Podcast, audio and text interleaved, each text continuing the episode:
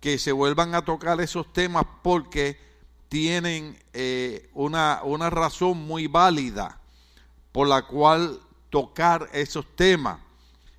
Entonces, cuando hablamos de Esmirna, le vamos a poner la iglesia perseguida. Diga conmigo, la iglesia perseguida. Esmirna es la iglesia perseguida. Esta es la segunda iglesia que llama la atención del Señor. Esmirna, la iglesia perseguida, es la segunda iglesia que llama la atención del Señor en el Asia, en el Asia menor. Eh, en las notas que tenemos acá, el mensaje de esta iglesia es único, diga conmigo, es único. Eh, eh, le digo que repita, es, es, único, porque cuando se dice es único, hay algo que no tienen las otras. Entonces la iglesia de Esmirna recibe un mensaje único de parte del Señor, gloria al, al nombre de Cristo para siempre, porque Esmirna es una de las iglesias que el Señor no condena. Diga conmigo, no condena. Oh, aleluya. Yo quisiera cambiar el mensaje y hablar de que la Biblia dice que para los que están en Cristo Jesús no hay ninguna condenación. Hemos sido salvos por gracia. Pero hay varias enseñanzas que tenemos que compartir y una de las cosas es que la razón por qué esta iglesia es única, porque es la, es la, es la iglesia que el Señor no condena solo tiene elogios para ella. La ciudad de Esmirna estaba como a 35 millas al norte de Éfeso. ¿Se acuerda cuál fue la primera iglesia que hablamos? Éfeso, gloria al nombre del Señor. Entonces Esmirna está como a 35 millas al norte de Éfeso.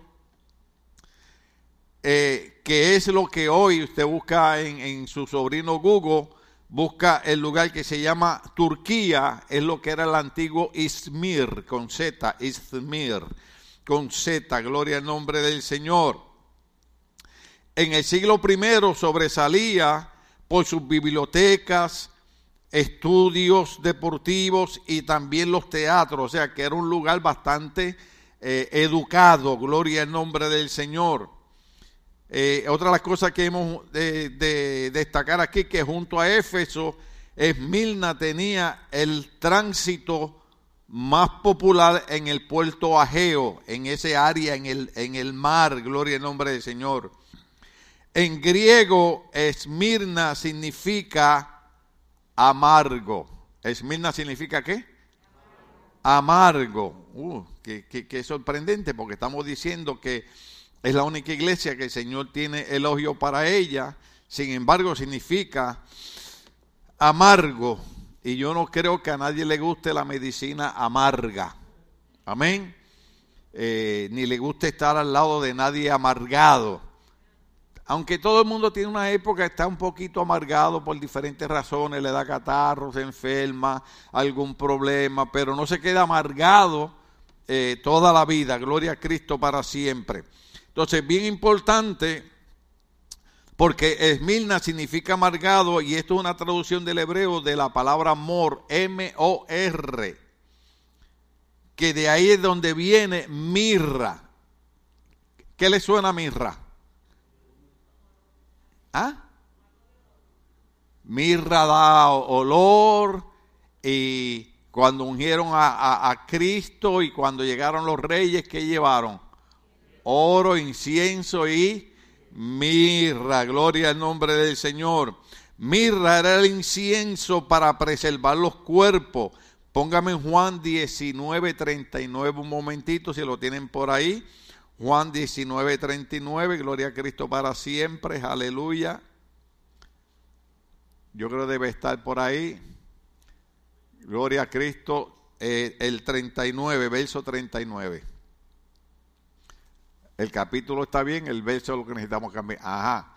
También Nicodemo, el que antes había visitado a Jesús de noche, llegó con unos 34 kilos de una mezcla de qué? De mirra y aloe. O sea que era la manera con la que se ungían los cuerpos porque eh, daba un olor rico. Su olor fragante solo sale, esta parte es importante, el olor fragante de la mirra solo sale cuando se aplasta. ¿Entendieron la parte ahora? Es, impresionante, es impresionante. O sea, eh, eh, no sé en sus países, en Puerto Rico hay algunas plantas que cuando usted la, agarra la hojita y la estruja, esparce olor. No sé si en su país habrá de, esas. ¿ah? Eh, a mí me gusta, yo tengo sembrado porque yo soy de la época de los viejitos. Yo tengo hierba buena sembrada en mi casa. ¿Alguien más tiene hierba buena en su casa? Oh, aleluya. Oiga, el olor de la hierbabuena, el sabor de la hierbabuena. Ya a mí, porque hasta la leche me prohibieron. Un día de esto vengo aquí yo en el esqueleto, gloria a Cristo para siempre. Pero usted agarra cinco o seis hojitas de hierbabuena, las lava y las pone a calentar con un poquito de leche, un poquito de canela. Ya azúcar no se le puede echar, pero con eso es suficiente. Y usted se toma eso cuando tiene malestar de estómago y es lo mejor que hay. Y a mí me encanta, pero usted agarra la, la, hojita y la estruja y el olor se riega por todas partes. Es una cosa impresionante. Entonces, a Esmirna, que se le conoce como la iglesia perseguida, tenemos que compararla también con este, con este artículo que hemos estado hablando, que en parte la mirra eh, desarrolla o riega ese olor rico cuando se aplasta. Estamos cogiendo vuelo ya mismo. Esta parte es bien importante porque los cristianos de Esmirna vivían bajo persecución. Diga conmigo persecución. Ahora, ¿por qué Esmirna es importante en esta época? Porque hemos repetido y hemos dicho un montón de veces que como 10 años atrás dijimos en nuestra iglesia que el cristianismo en Estados Unidos iba a comenzar a ser perseguido pero de una manera disfrazada bajo leyes gubernamentales. Y eso es lo que ha estado pasando. Esta misma semana estaba viendo yo en un programa cristiano, que no quiero decir que es el Club 700, pero era el que estaba viendo, de cómo han estado pasando leyes y cómo han estado buscando evitar que las iglesias sigan creciendo. Lo sorprendente en Estados Unidos es que a pesar de la condición espiritual tan decayente de Estados Unidos que yo les dije a ustedes que aquí hubo un presidente que dijo que Estados Unidos no era una nación cristiana. Los hombres que escribieron la constitución no eran los mejores cristianos del mundo ni la gente más consagrada a Dios, pero creían, y el presidente Washington en una ocasión lo dijo, que ninguna nación podía sobrevivir si Dios no era parte del gobierno. Y mientras esta nación consideró a Dios parte del gobierno, esta nación siempre fue la potencia mundial número uno. Hoy en día, hoy en día, ahora mismo, el presidente de Estados Unidos está para atrás y para adelante porque ya las demás naciones no respetan a esta nación. Pero si Estados Unidos escucha la voz de Dios, donde Dios dice, si te vuelves a mí, yo te perdonaré y te volveré a poner en el lugar donde estaba. Si Estados Unidos, a una manera general, no solamente los cristianos, sino desde el gobierno, comienza nuevamente a poner a Dios como la figura principal de esta nación, yo le aseguro a ustedes que las demás naciones van a empezar a respetar a esta nación. Déjeme aguantarme aquí. Usted conoce toda la historia y lo decimos con mucho respeto eh, va un hombre llamado Josué, el Señor lo manda a conquistar un lugar que se llama Jericó, es imposible de conquistarlo, las murallas son enormes, son grandísimas, pero entran unos espías y se meten en casa de una mujer que tenía un título esta mujer, ¿verdad? De donde los, los hombres iban. Y ella los escondió, pero lo impresionante es que dice la Biblia que ella dijo, nosotros hemos escuchado, hemos oído del Dios de los israelitas. Y yo sé que no importa lo que hagamos en Jericó, el Dios de los israelitas va a entregar a Jericó en manos de ellos. Yo los voy a proteger, los voy a cuidar. Lo único que les pido es que cuando ustedes invadan la ciudad tengan misericordia de mi familia. Los espías hicieron un acuerdo con ella que ustedes lo conocen. Lo sorprendente es esto. Esta mujer sabía que cuando había un pueblo que servía a Dios y Dios le daba una orden de conquistar, no había ejército que pudiera evitar que Dios le diera el triunfo a su pueblo. Déjeme decirle algo más despacio. Dios quiere volver a darle el triunfo a su pueblo. Pero la iglesia está pasando ahora por la etapa de la persecución. Y ustedes saben que hemos hablado que cuando se metió la cuestión de la epidemia, que no ha terminado. ¿Cuántos lo saben? No ha terminado, mire para el lado. Y con los ojos dígale a alguien, tú eres la epidemia. No, eso son bromas, hermano.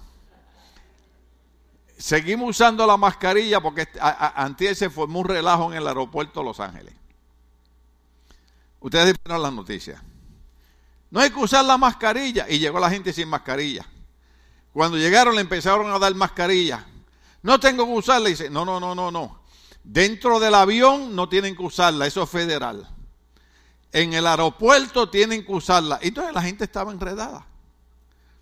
Entonces, en nuestra iglesia yo sé que la mascarilla molesta, aunque hay gente que sinceramente después que pase todo este problema, yo quisiera que siguieran usando la mascarilla.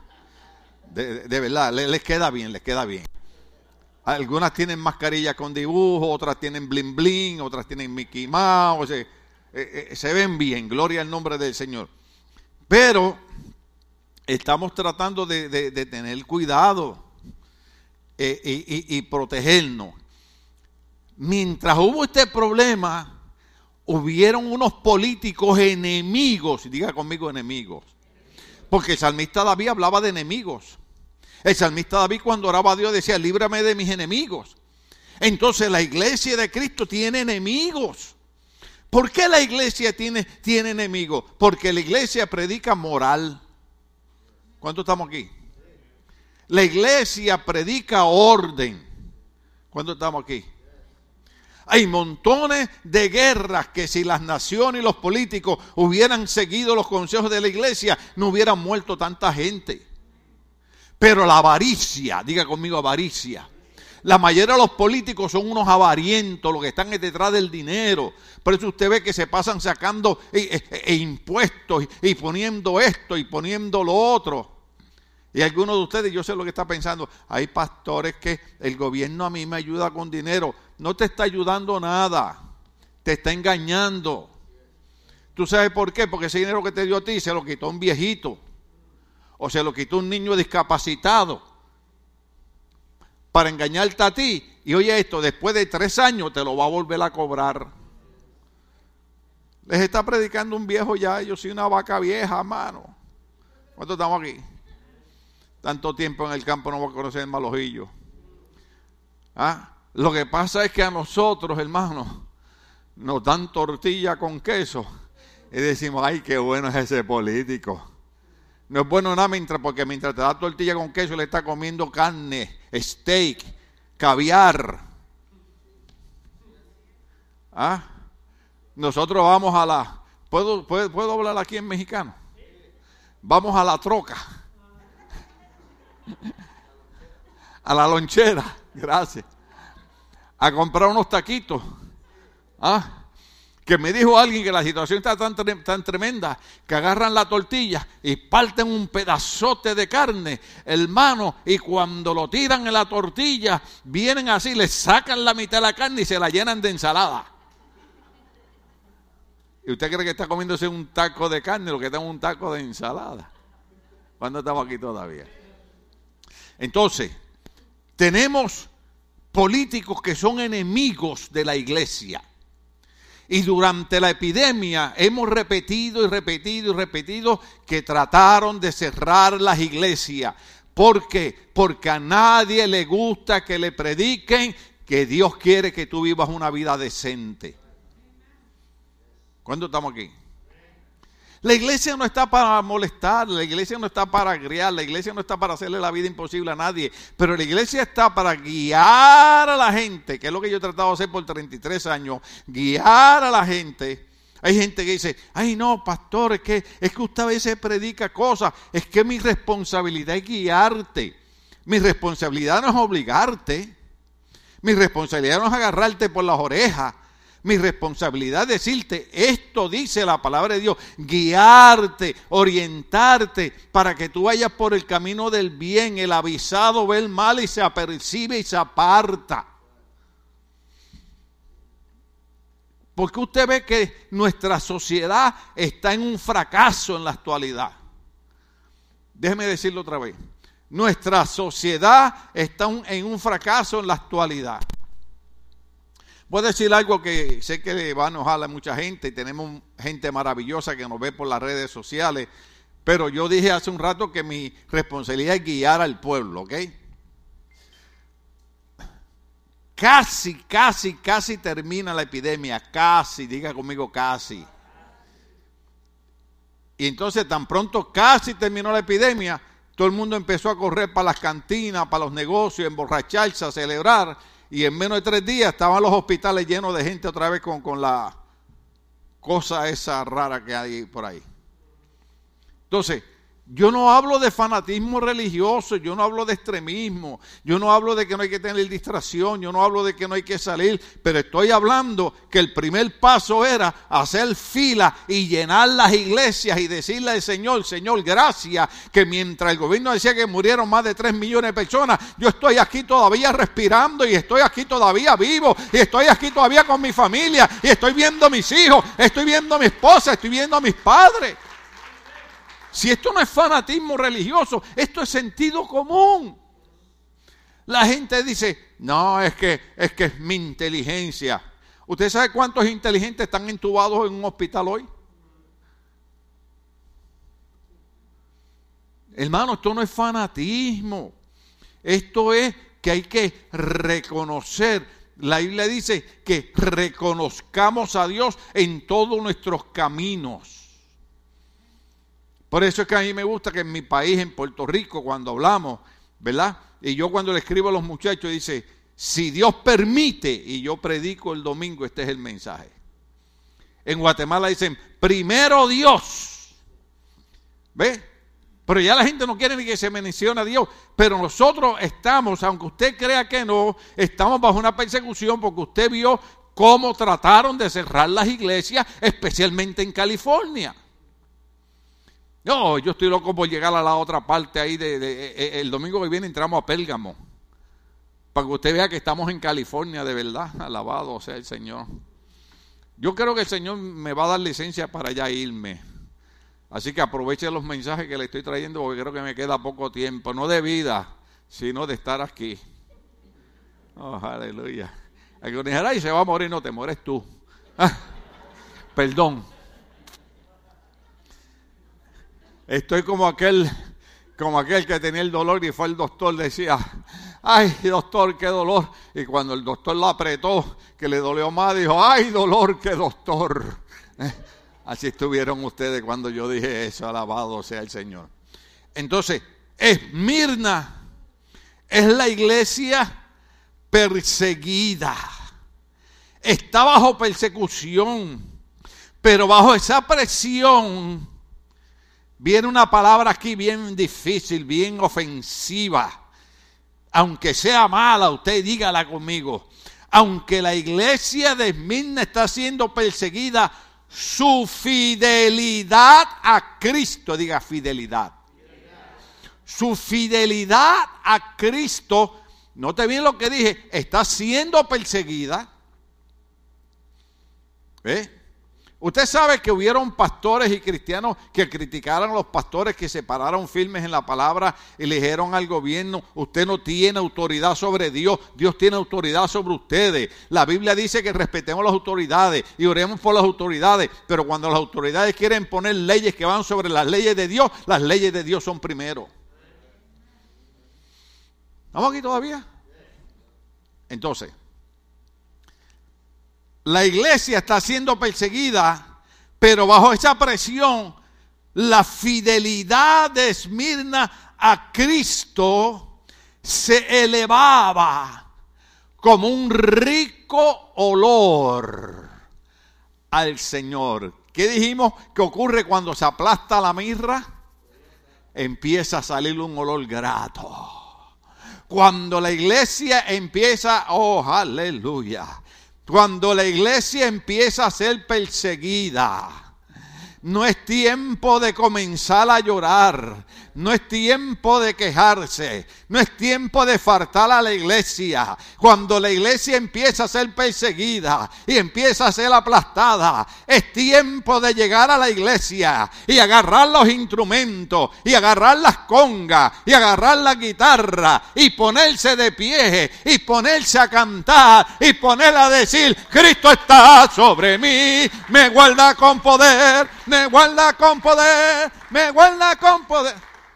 Cuando la iglesia está perseguida es cuando la iglesia comienza a adorar con libertad el nombre del Señor, porque no hay poder del gobierno, ni de Satanás, ni de los demonios que tenga más poder que el Cristo, que dio su vida por nosotros en la cruz del Calvario, que lo metieron en una tumba por tres días y a los tres días los guardias salieron corriendo porque hubo un temblor, la piedra fue removida, llegaron las mujeres y los ángeles le dijeron, no busquen entre los muertos al que vive para siempre. El Cristo de nosotros no está muerto. El Cristo nosotros vive para siempre. Sea su nombre glorificado. Cuando la iglesia es perseguida, hermano, es cuando usted más alaba a Dios. Es cuando más usted le canta al Señor. Oh, cuando la iglesia comienza a ser perseguida, es cuando usted le dice al gobierno, es que tú te equivocaste de cliente. Es que tú no has leído que había un hombre llamado Esteban, que le decían que negara al Señor y él prefirió que lo mataran a pedrada, pero antes de morir miró y dijo, veo al Padre y veo a Jesucristo sentado a la derecha del Padre. ¿Sabe para dónde iba Esteban? Para donde vamos usted y yo, para el lugar donde no hay lloro, donde no hay lágrimas, donde no hay enfermedad, donde no hay necesidad de la luna y del sol, porque Cristo será su lumbrera, sea el nombre de Dios glorificado, alabado sea el Señor. Pero lo sorprendente es que, que mientras esta iglesia está siendo perseguido, esta iglesia mantiene fidelidad a Dios. Yo quisiera quedarme en fidelidad. Nosotros dimos una clase aquí en la Universidad Teológica que se llamaba Lealtad y Fidelidad, ¿te acuerdas? Yo voy a predicar de eso. Porque lo más que nos falta a los cristianos del siglo XXI es lealtad y fidelidad a Cristo. Nosotros somos, en Puerto Rico decimos, ese es son que le toquen baila. ¿Usted sabe lo que significa eso, verdad? Dependiendo cómo vaya la cosa. ¿Entiende? Ahí nos parecemos, hacemos una mezcla de resorte, tintán y cantinfla juntos. Bendito sea el Señor. Ayer quería ver una película del santo, pero era el santo contra los diablos. ¿De qué se doy yo? Donde se nos yo películas de diablos no veo. ¿No ahí? Hay que fanático el pastor. No, no, no, no, no, no, no. Yo, mi mente tiene que estar llena de Cristo todo lo que sea limpio, todo lo que sea honesto, todo lo que sea puro, todo lo que sea digno de virtud, si hay alguna alabanza en esto, en esto pensar, mi mente no puede estar llena de diablos ni de demonios, ni, ni eh, hay, hay, gente, mire, eh, hace como tres años dieron, dieron un anuncio que cada vez que lo daban yo cambiaba la televisión, un muñeco, salía, salía una muñeca así de frente y la cabeza le empezaba a dar vuelta. Satánica la película. Y eso es lo que ven los jóvenes. Entonces después no se pregunte por qué no triunfan, por qué no tienen victoria, por qué las cosas no les salen bien. ¿Por? Porque la Biblia dice, Jehová guardará en completa paz aquel cuyo pensamiento en él persevera. Yo no estoy viendo que usted no vea películas de esas de, ¿cómo se llaman? De, ay Señor, dame el nombre de eso, alabado sea Cristo.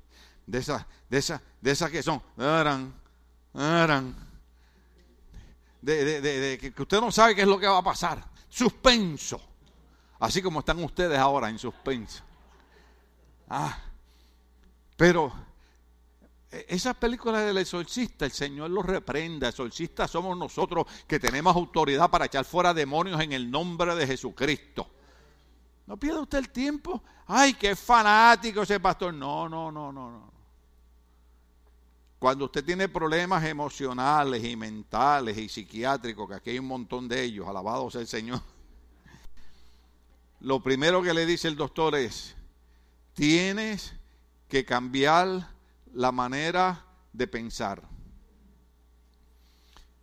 Y lo primero que te dicen es, tienes que pensar que lo vas a lograr, que lo vas a lograr, que lo vas a lograr. Y yo viendo películas de demonio y de Satanás, mi mente no va a estar así. Pero si yo vengo a la iglesia y yo oigo, todo lo puedo en Cristo que me fortalece. Con Dios todas las cosas son posibles. Jehová es la fortaleza de mi vida. Lo nacido de Dios vence al mundo. Esta es la victoria que ha vencido al mundo. Donde hay dos o más o tres reunidos en el nombre del Señor, el Señor está allí. Usted sabe cómo yo salgo de aquí como un campeón.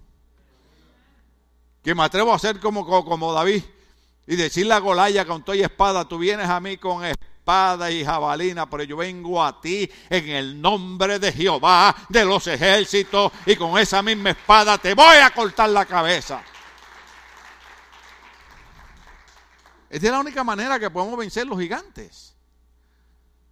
Pero perdiendo el tiempo viendo películas satánicas. Oiga bien, les voy a poner un pedacito de video. Porque estamos teniendo un problema que nosotros por años hemos enseñado en nuestra iglesia, no ahora, por años, que los responsables de educar a nuestros hijos son los padres, no es el gobierno. Perdóneme en esto, no es Disneyland. Yo sé que usted quiera Disneyland. Yo me voy a poner la, la gorrita de Mickey Mouse para que también me quiera. Alabado sea el Señor. Yo no tengo problema con Mickey Mouse ni con Minnie, ni Tribilín. ¿Cuántos saben quién es Tribilín? El Goofy, ¿verdad? Eh, pero el problema es cuando amamos más esas cosas que a Dios. Déjeme decirle algo. Quienes tienen que educar a sus hijos, ni son los políticos, ni es Disneyland, somos los padres. Yo he predicado aquí por más de 33 años que a mí no me importa lo que digan los políticos ni digan las leyes de los hombres, el responsable de educar a mis hijos soy yo. Porque el día que mi hijo me salga un drogadicto, ningún político va a dejar su buena casa, ni sus buenas reuniones, ni su piscina, ni su jacuzzi, para ir a sacar a mi hijo de un lugar donde está metiéndose heroína. ¿Cuántos estamos aquí?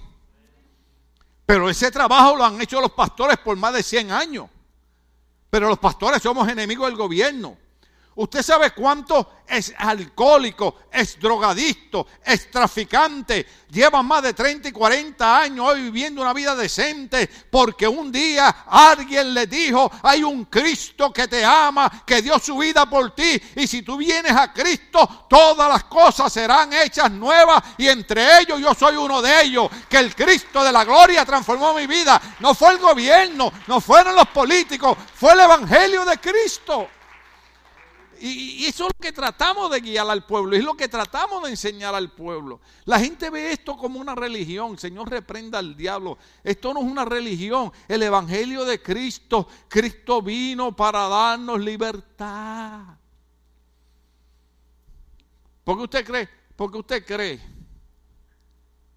que todos los programas hispanos, todos son de vulgaridades. ¿Cuántos se han dado cuenta de eso? Voy a decir algo aquí, que no sé si lo dije ya, pero usted sabe, cuando ya uno está viejito, uno... Pero tranquilo, usted va para viejo también. ¿Verdad? Alguien puso algo en Facebook bien bonito que cuando los nenes están chiquitos, ¿cuántos tuvieron nenes chiquitos? Papi, ¿por qué es esto? Mami, ¿por qué es esto? Por esto. Y mami, y te hacían la misma pregunta 15 y 20 veces. Y tú como padre, madre, con esa paz, es por esto, es por esto, es por esto. Entonces, cuando tú llegues a viejo, tú vas a empezar a repetir las cosas 10 y 15 veces. Entonces los hijos, acuérdense que cuando eran chiquitos, eso era lo que hacían. Es más, ya yo estoy tan viejo que se me olvidó lo que iba a decir. No, déjeme decir algo aquí. No es el gobierno, es la iglesia. No es fanatismo religioso. Es que lo único que cambia nuestra mentalidad y cambia nuestro corazón y cambia nuestras intenciones es el Evangelio de Cristo. Por eso es que usted ve que en todos nuestros canales, y yo le decía, no sé si era mi esposa o a ustedes, que yo quisiera a veces que salieran nuestros eh, eh, cantantes, creo que fue el domingo pasado, eh, salieron nuestros cantantes sin los arreglos que hacen con los micrófonos y que salieran si las 10 muchachas que salen casi desnudas bailando a ver si de verdad son cantantes y son artistas. ¿Usted ha escuchado a un Javier Solís cantando En mi viejo San Juan, cuántos sueños forjé en los años de infancia? Y yo dije, es increíble que el mejor que canta mi viejo San Juan es un mexicano. Yo estaría diciendo, ¡Ajúa! ¿Ah? ¿Usted cree que Javier Solís necesitaba 10 muchachas enseñando los glúteos para, para que la gente lo viera? ¿Usted cree que Pedro Infante, sigo, aquella gente te agarraba una guitarrita? ¿Ah? El trío de los panchos, ¿cuántos se acuerdan del trío de los panchos? Ah. Mm, ya casi tengo guitarra yo. Mm. Yo le he dedicado a mi esposa muchas veces la canción Querube. Los panchos, los condes. Tú tienes todas las cosas que Dios hizo linda en una mujer. Tú tienes todas las cosas. Yo no necesito 10 mujeres bailando, enseñando las nalgas aquí. Ay, perdón, los glúteos. Se me zafó eso por culpa tuya, José. ¿Ah? ¿Qué es lo que significa eso? Que nuestros canales hispanos, usted ve que todo lo que promueven es vulgaridad y vulgaridad y vulgaridad.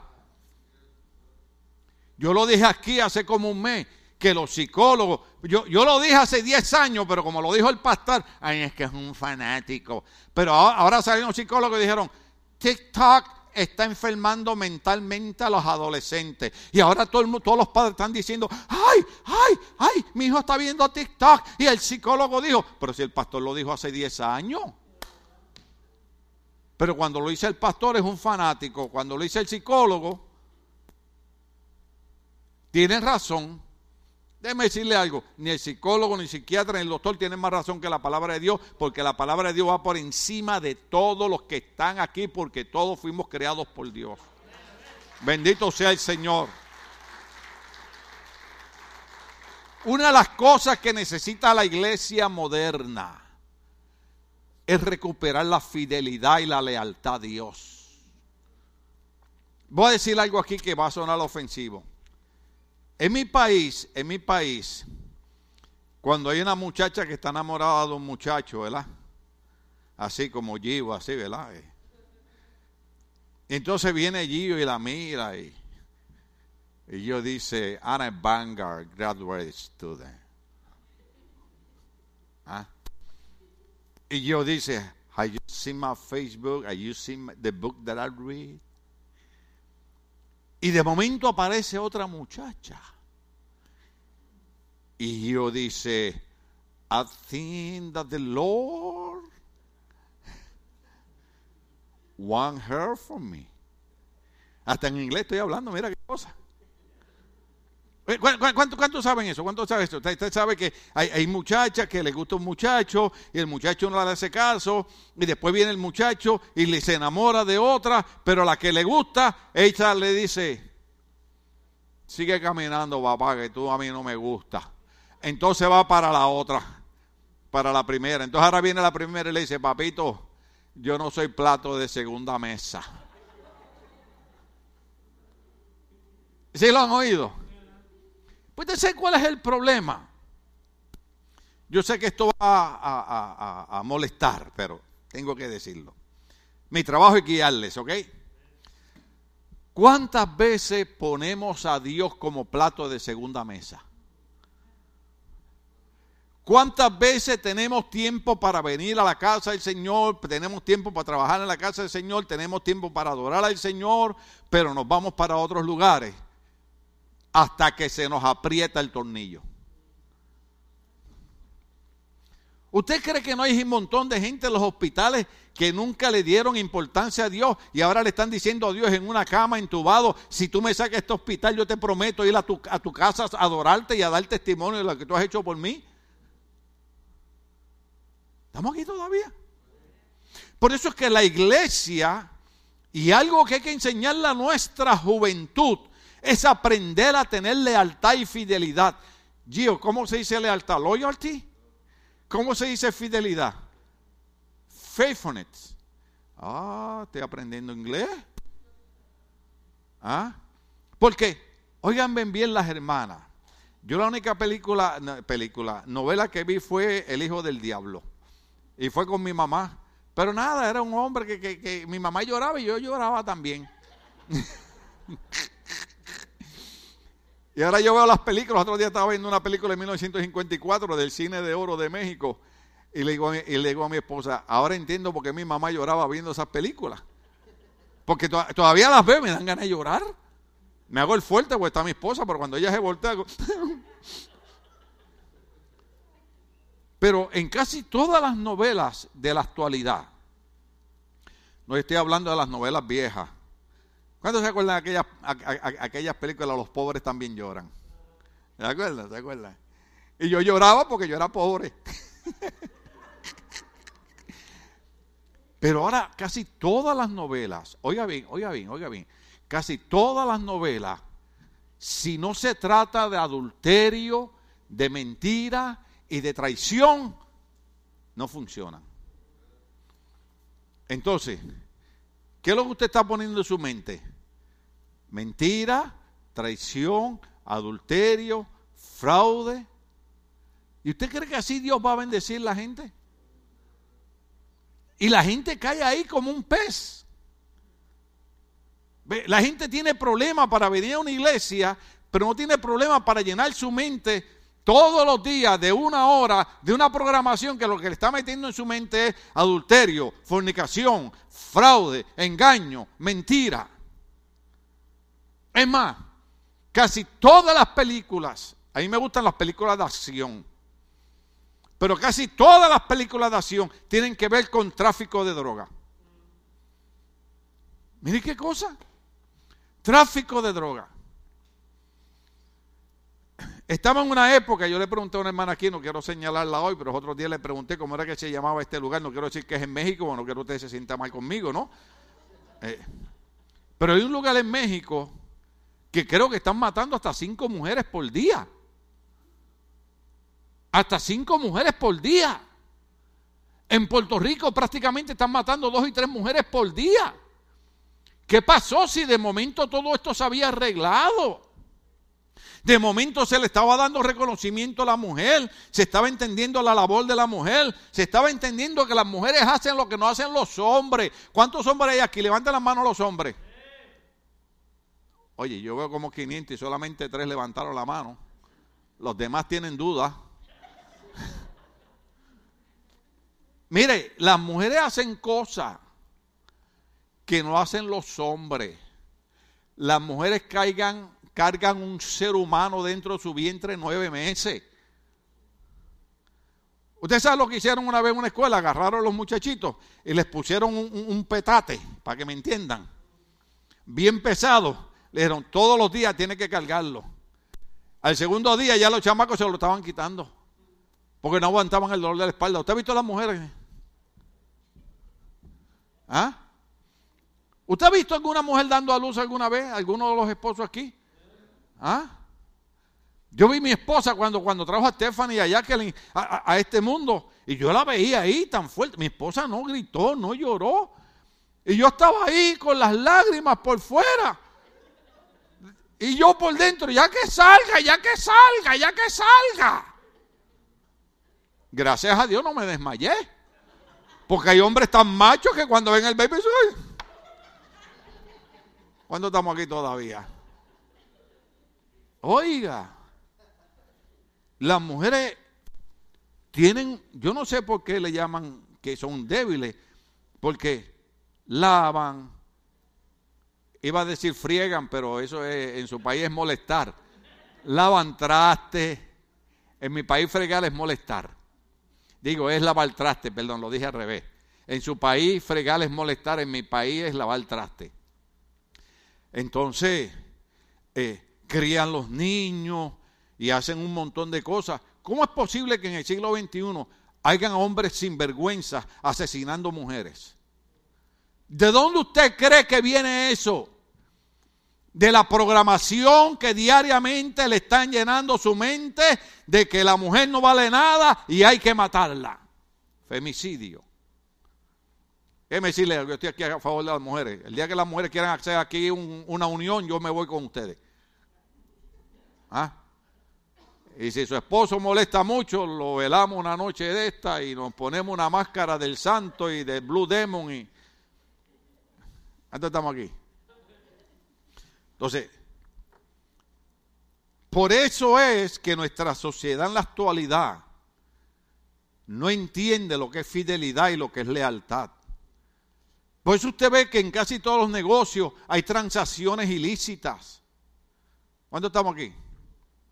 Yo no puedo acusar a nadie, pero ahora mismo hay un país, que ahora sí no voy a decir el nombre, hay un país que el hombre que era presidente de ese país lo acaban de extraditar a Estados Unidos, porque supuestamente le pagaban su milloncito de dólares para dejar pasar la droga.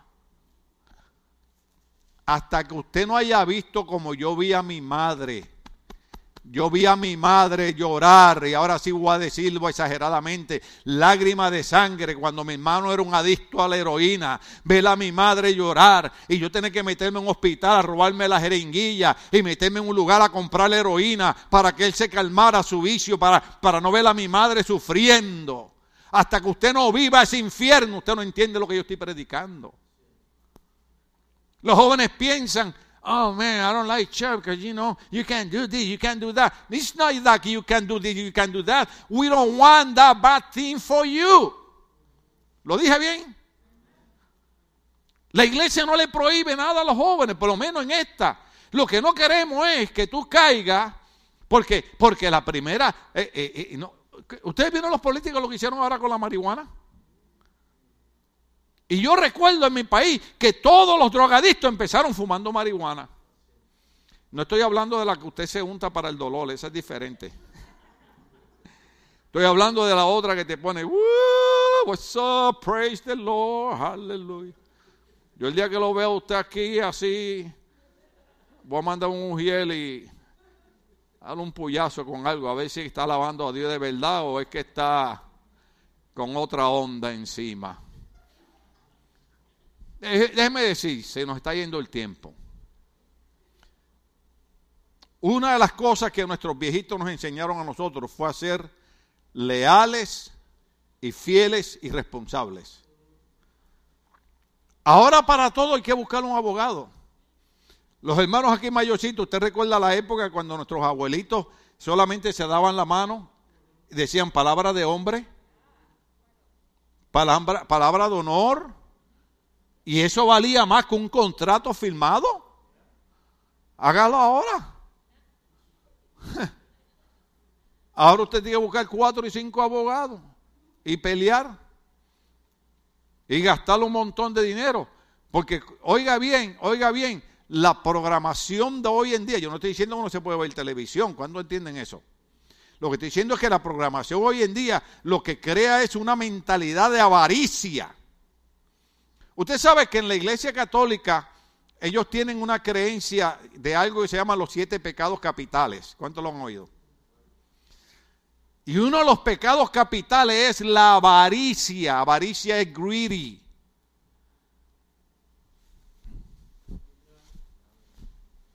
Para mí, para mí, para mí, para mí, para mí, para mí. ¿Usted ha visto a algún niño comiéndose un helado y está mirando el que tú te estás comiendo? Greedy. ¿Ah? Eso es lo que nuestro gobierno le está enseñando a nuestra gente. Y yo tengo que decidir hoy, o le soy fiel al gobierno que me va a traicionar, o le soy leal y fiel a aquel que dijo, el cielo y la tierra pasarán, pero mis palabras no pasarán. Ciertamente, Él cumplirá sus palabras. La Biblia dice, encomienda a Jehová tus caminos, confía en Él y Él hará. Hay momentos difíciles, hay momentos malos, pero encomienda a Jehová tu camino, confía en Él y Él hará. ¿Cómo lo va a hacer? Eso no es problema mío. Él lo va a hacer. Pero, ¿de qué está llena nuestra mente? ¿Cuándo entienden el problema? Usted ve, hay veces que los hijos de Asaf están cantando aquí. Ese, ese, ese, himno nuevo, ese himno nuevo. Tony, tú eres un campeón, dijiste que los hermanos se lo aprendieron en menos de, un minuto. Yo tengo que oírlo como diez veces más para aprendérmelo. Pero mientras estaban cantando el himno nuevo, allí habían algunos hermanos allá en su mente, rata inmunda, animal rastrero.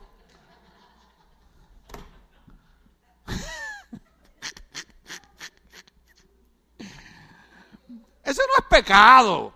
Pero estoy diciendo que mientras nuestra mente esté más envuelta con Dios, más éxito tendremos en la vida. Esta iglesia no es fanatismo, no es, no es religión, no, no, no, es extremismo, es conocer la palabra de Dios. Por eso una de, una de las cosas maravillosas de la iglesia de Mirna es que en medio de la persecución mantenía su fidelidad con Cristo se llevaba, oiga, se llenaba como un rico aroma para el Señor. Ahora, mire, mire cómo, cómo es la descripción. Ah, se nos fue el tiempo. Le damos un par de minutos más. Mire la descripción de Cristo. Ponme Apocalipsis capítulo 2, verso 8. Apocalipsis 2, 8. Esta descripción solo aplica a esta iglesia llamada Esmirna. Oh, es que todavía estamos en la época de resurrección. Mire, mire cómo, cómo se describe Cristo. Y solamente se le menciona a esta ciudad. Déjeme leerle una nota aquí. La ciudad había sido destruida muchas veces por invasores, por terremotos, pero cada vez sus residentes volvían a edificarla, trayendo nueva vida a la ciudad. Una ciudad que había sufrido tanto y volvía y se levantaba. Y sufría y volvía y se levantaba. Y sufría y volvía y se levantaba. Entonces, de la manera que Cristo se describe a esta iglesia de esta manera, escribe al ángel de la iglesia de Esmirna. ¿Cuántos estamos aquí todavía? Esto dice el primero. ¿Se acuerda cuando hablé de lealtad y fidelidad? ¿Quién debe ser el primero en nuestras vidas? Ajá. Esto dice el, a la única iglesia que le dice eso es a Esmirna. Esto dice el primero y el último. En, el lenguaje original es el alfa y el omega. El principio y el fin. Esto dice el primero y el último. Oiga bien, oiga bien. Esmirna, ¿sabe quién te está hablando? El que murió Murió, sí, sí, sí, sí, sí, murió, murió. Lo vieron morir en la cruz del Calvario. Pero ¿sabe quién te está hablando? El que murió y volvió a vivir. La muerte no pudo detenerlo. Es el primero y el último. Estuve muerto, pero volvió a vivir. Apocalipsis capítulo 2, verso 8. Por eso, por eso es que esto no es un fanatismo. Hermano, esto es lo más poderoso que existe en el planeta Tierra. Olvídese de las bombas nucleares, olvídese de las bombas atómicas. Lo más poderoso que existe es que cuando Cristo le habla a la iglesia de Mirna, le dice, Mirna, yo quiero que tú sepas algo. Yo he visto la persecución, pero también he visto tu lealtad y he visto tu fidelidad. Yo quiero que tú sepas que yo soy el primero, soy el último y soy el que murió, pero también volvió a vivir. Déjame decirte algo para que te, te quites tu mentalidad religiosa. Nosotros no le servimos a un Cristo muerto. El Cristo nosotros está más vivo que nosotros. Está vivo, diga conmigo, está vivo. Él está vivo. Él no está muerto. Él está vivo. Pues usted ve que habemos gente, y digo habemos porque yo soy uno de ellos, que pasamos por dificultades, pasamos por enfermedades, pasamos por problemas, y usted dice, ¿y por qué sigue en la iglesia? Porque el Cristo que yo le sirvo es el que murió, pero también volvió a vivir. Y no importa por lo que yo esté pasando, Él está vivo y está sentado a la diestra del Padre. Y como está vivo, hará algo en mi vida. ¿Cómo va a ser? No sé, pero Él hará algo en mi vida. Y, y va a hacer algo en tu vida. Él va a hacer algo en tu vida. Déjame decírtelo, Él va a hacer algo en tu vida. Porque Él murió, pero volvió a vivir. Y Él es eterno y va a hacer algo en tu vida. Es más, voy a decir algo que no debo decir. No pierdas la fe. No pierdas la fe. Cada vez que tú veas esa situación difícil, di, al que yo le sirvo estuvo muerto, pero volvió a vivir. Y tiene poder sobre esa enfermedad. Y tiene poder sobre esa situación. Y los médicos me dicen esto. Y la situación económica me dice esto, pero el que yo le sirvo se levantó de entre los muertos y volvió a vivir y tiene poder y autoridad en los cielos, en la tierra y debajo de la tierra. Él es el que él tiene poder y autoridad. Oh, qué pena que tengamos que terminar. Yo soy el que estuvo muerto, pero también estoy vivo. Los creyentes de Esmirna necesitaban escuchar que Jesús, el Eterno, quien había muerto pero había resucitado victorioso y vivía eternamente, les estaba diciendo a ellos, no importa cuán caído te sientas, recuerda que yo fui crucificado, pero regresé a la vida nuevamente y así será con ustedes. Estas tenían que ser unas palabras de consuelo y motivación para los creyentes que estaban experimentando persecución. Usted, usted, usted oyó lo que yo leí en mi nota. Cuando usted y yo estamos pasando por persecución, por problemas, por dificultades, que a veces sentimos, hasta aquí llegué, Dios me dejó, Dios me abandonó, ¿dónde está Dios? Recuerda las palabras de Cristo Esmirna, yo soy el que estuve muerto pero también volví a la vida. Y en medio de, tu persecución, y en medio de tu problema, y en medio de tus dificultades, y en medio de tus enfermedades, yo estoy más vivo que todos tus problemas. Sea el nombre de Dios glorificado. Cristo, oh, ¿qué hacemos? Hay una afirmación que Cristo le da a Esmirna el Señor tenía íntimamente conocimiento de cómo los creyentes de Milna estaban sufriendo por la fe que ellos tenían. Y Él les dijo, ahí lo vamos a leer en el verso 9. Creo que ahí nos vamos a tener que quedar. El verso 9. ¿Cuántos están ahí? Verso 9 dice, este es el que estuvo muerto y volvió a vivir conozco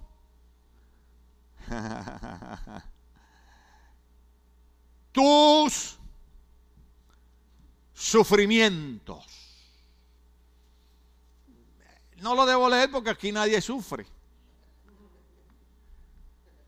¿Ah?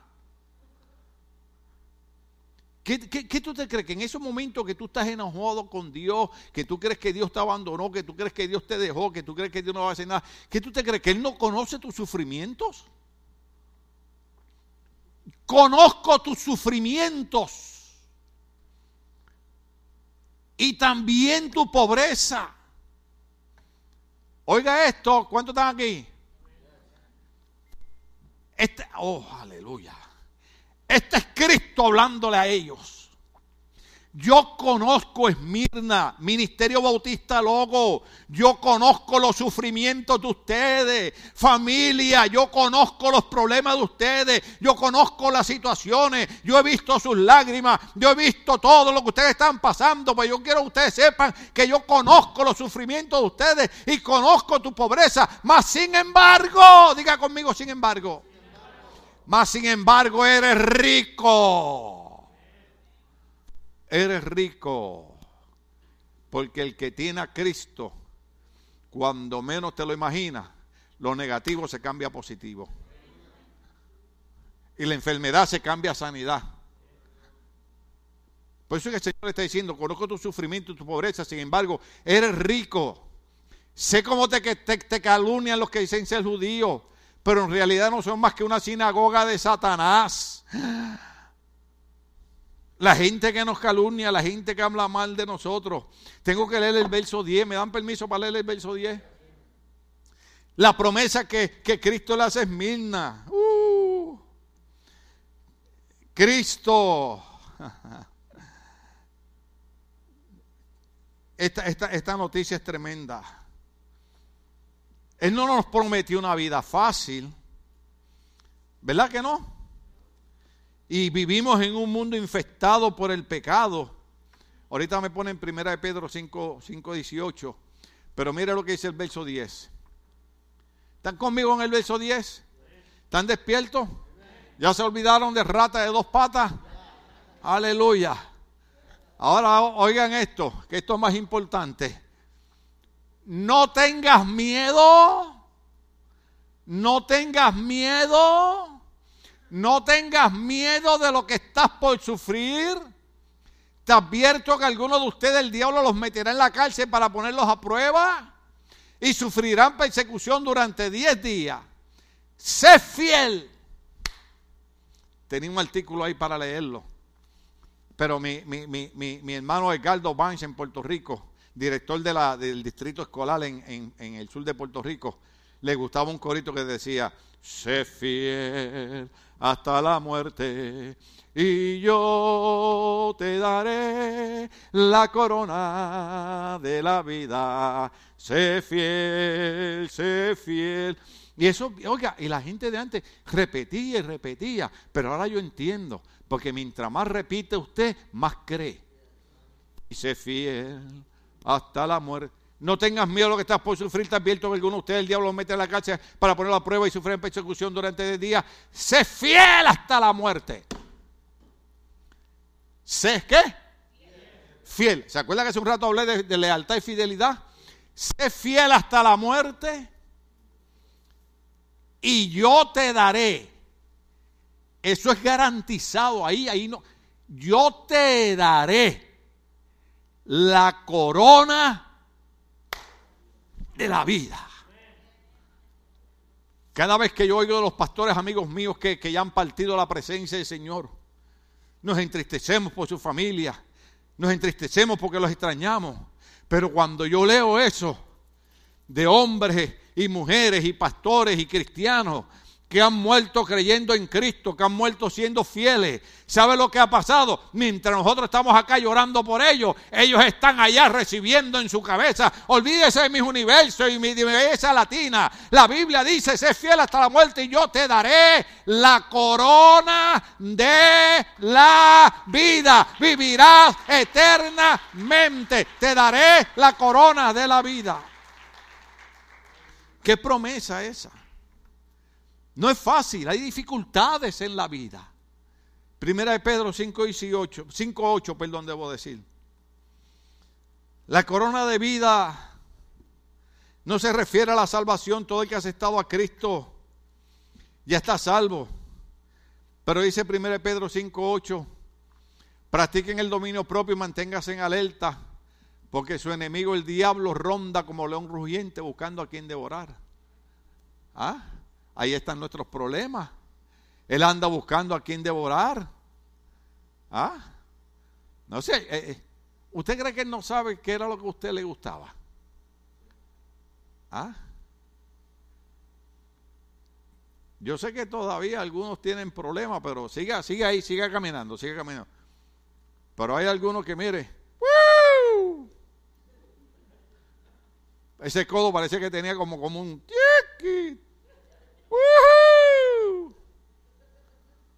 ¿Ah? Y hay otro que eres.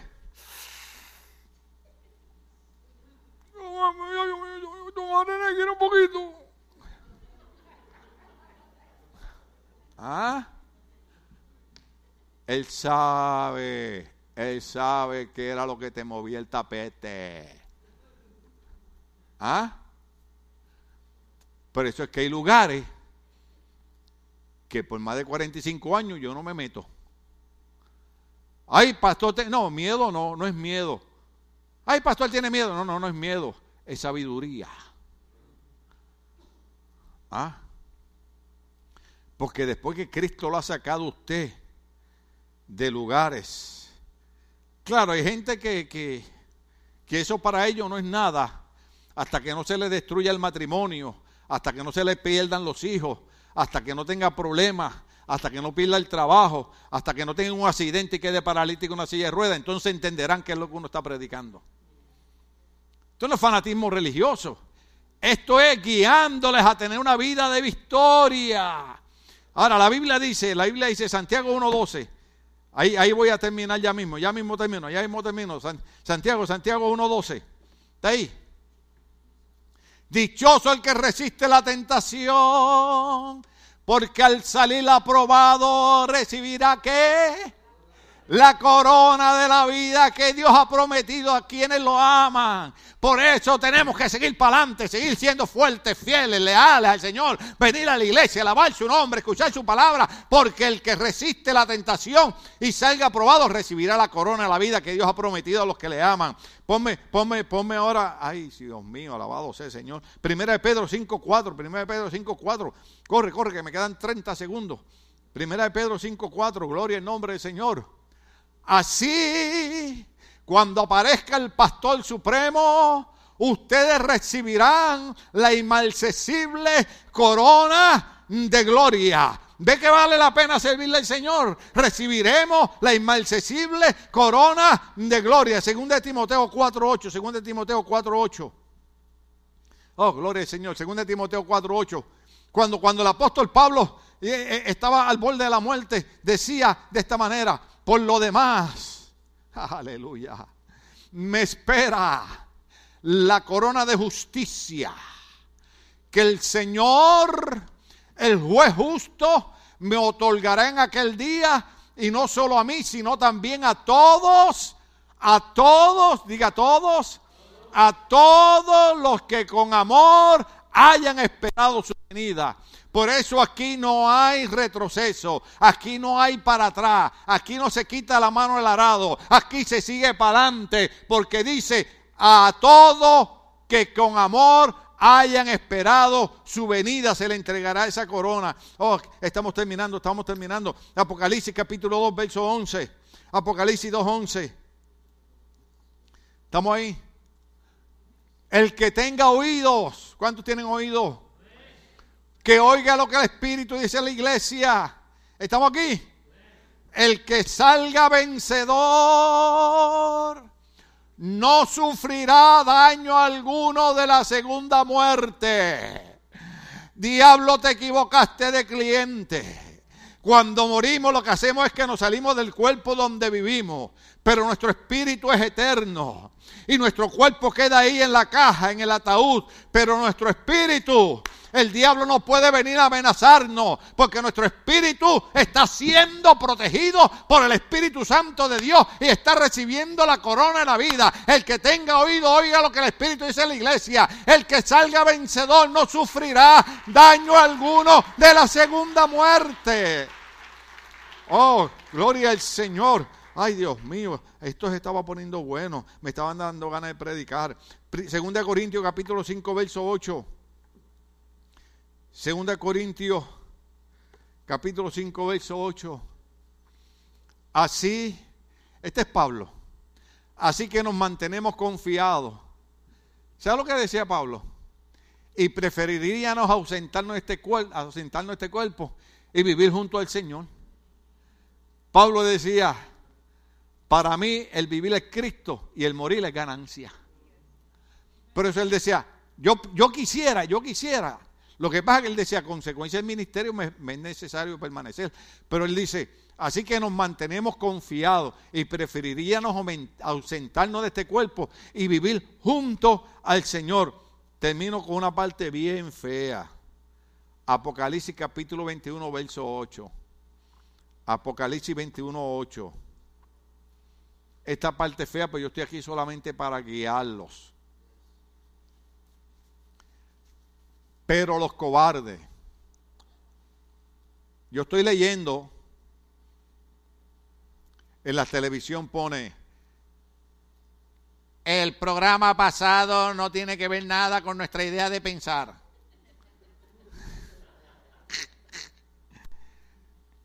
Pero los cobardes, ¿dónde están los cobardes? Mm. los incrédulos, los abominables, los asesinos, los que cometen inmoralidades sexuales, esos que se pasan matando a las mujeres, los que practican artes mágicas, ¿están aquí? ¿Ah? Sí, porque hay algunas que todavía están en el horóscopo. ¿Y qué, qué, signo tú eres? Yo soy Libra. Libra son las que tienes de mamá, hija. Bendito sea el Señor. Estamos aquí. ¿Me perdonan esa? Los que practican artes mágicas. Los idólatras. Idólatras. Ay, Dios mío, necesitaría una hora más para hablar de idólatras, pero ahí, ahí lo dejo. Oiga, oiga, oiga, usted que, usted que en el altar prometió.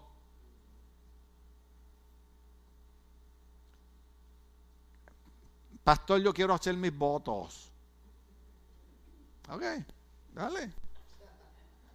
Y hasta lloran. Yo, he visto muchachos llorando. Entonces, Después lo dicen en inglés para que yo no lo entienda. Since the first moment that I saw you, I felt something in my heart. And I promise in front of the Lord and everybody here that I will love you forever and ever and ever. Y yo estoy acá con el micrófono escuchándolos con ganas de meterle el micrófono en la boca, ¿verdad? ¿O qué? ¿Eh? Un año después, viene la esposa, pastor, ¿puedo hablar con usted? ¿Qué pasó? No, pastor, usted sabe, usted hizo la ceremonia y es que mi esposo que dijo y hasta lloró, en Puerto Rico le llamamos lágrimas de cocodrilo, porque los cocodrilos no lloran. ¿Usted sabía eso? ¿Eh? yo te voy a amar toda la vida. Pues yo le digo a la gente, después cuando yo los caso, digo, dentro de un año vean el video otra vez. Dentro de un año vean el video. Yo siempre hago mención, cuando yo casé a mi hija Stephanie, yo sé unos versos bien locos. Los cristianos que estaban allí dijeron, ah, este pastor no sabe casar a la gente. Porque yo soy unos salmos. Llorando va el que siembra la preciosa semilla pero regresará con regocijo, con gozo, recogiendo la cabilla. ¿Usted sabe qué fue lo que yo dije en esa ceremonia? No, la emoción no es ahora el día de la boda. La emoción es que desde ahora tenemos que empezar a sembrar y a trabajar en nuestro amor, en nuestro respeto, en nuestra fidelidad, para dentro de un año, de cinco años, de diez años, de veinte años, todavía decir, el Dios que nos unió todavía nos tiene juntos. Un montón de gente que mienten en el día de la ceremonia. ¿Cuántos estamos aquí? Ay, Dios mío. Ya ustedes no van a querer venir más a esta iglesia. Es más, vamos a cerrar la iglesia hoy. Así. Los mentirosos. No mire para el lado ahora.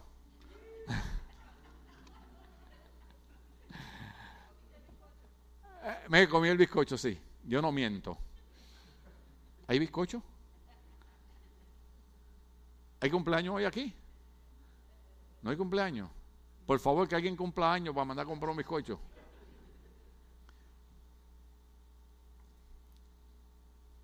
Y todos los mentirosos recibirán como herencia el lago. Bueno, por lo menos van a recibir un lago. ¿Usted no quiere una casa frente a un lago? Pues ahí está. Recibirán como herencia el lago de fuego y azufre. ¿Sabe qué es lo que dice la Biblia? Ponme, va, a que poner el verso 9. Esta es la segunda muerte. ¿Se acuerda al principio cuando dijimos que la segunda muerte no tiene nada con nosotros? Pero los mentirosos, los idólatras, los que practican artes marciales, eh, marciales no, porque aquí hay un par de karatecas, debo decir mágicas. Sí, no, yo vi a algunos rápido que sacó la cinta negra y me la enseñó. Lavado sea el Señor. No, no, a nosotros la segunda muerte no nos toca. Pero a esto, Apocalipsis 21.8 dice que a eso sí les va a tocar la segunda muerte. Pero eso es para los no creyentes. Pero los creyentes, la segunda muerte no tiene ninguna autoridad sobre nosotros. Por eso podemos alabar y glorificar el nombre del Señor. El domingo que viene seguimos con la iglesia Pégamo. ¿Cuánto Dios le ministró hoy? Estamos de pie, querida iglesia. Aleluya. Oh, yo no sé usted, pero a mí me gusta la palabra de Dios. Señor ha dejado promesa.